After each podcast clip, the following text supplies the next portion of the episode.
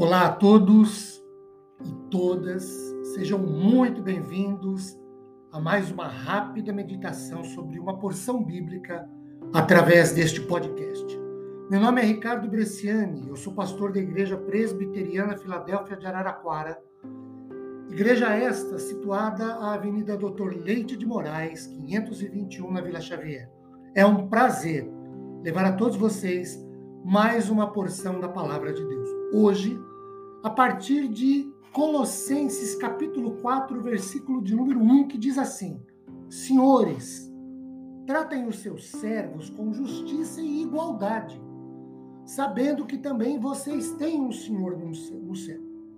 Meus queridos, depois de tratar com a estrutura da família judaica, e Paulo faz isso no capítulo 3, os versículos 18 a 25, e aí envolvendo cônjuges, filhos e escravos, porque no pensamento judeu uma família completa tinha esposo, esposa, filhos e pelo menos um ou até mais servos.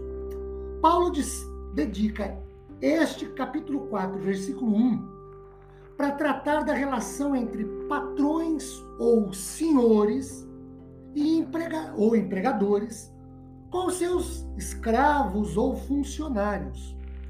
E ele faz isso chamando a atenção dos patrões ou empregadores ou senhores para dois detalhes sobre a forma de tratar, de se relacionar com os servos ou com os seus empregados. Primeiro, Paulo fala que os patrões devem tratar seus empregados com justiça, que óbvio, é o contrário de injustiça. Os empregadores devem ser os empregados devem ser tratados com direitos, com legitimidade, com sensatez ou sem serem passados para trás, enganados. Uma palavra que é muito da nossa cultura moderna é não serem tratados é, de modo a serem sacaneados pelos seus patrões.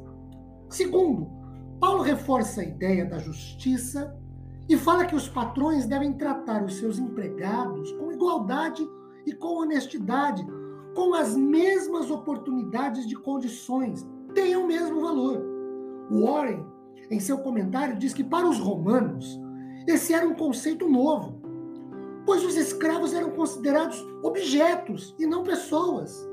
Os senhores, os patrões, tinham um controle quase absoluto sobre seus escravos e podiam fazer com eles o que bem entendessem. Poucos senhores romanos pensavam em tratar os escravos com justiça, porque, a seu ver, escravos não mereciam coisa alguma.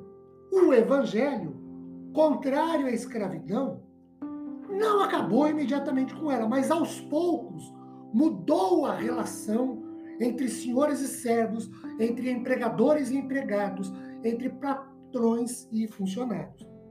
Paulo, aqui em Colossenses 4:1, expressa muito clara e objetivamente a razão pela qual chama a atenção dos senhores para o tipo de tratamento que deveriam dispensar aos seus servos, que é o seguinte: os senhores ou os patrões, os empregadores, também têm um senhor sobre eles no céu, ou têm a Jesus como senhor. E aí temos aqui o princípio do trate o outro como você quer ser tratado pelo Senhor.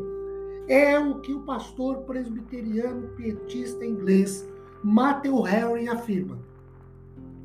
Os senhores devem tratar os seus servos como esperam ser tratados por Deus.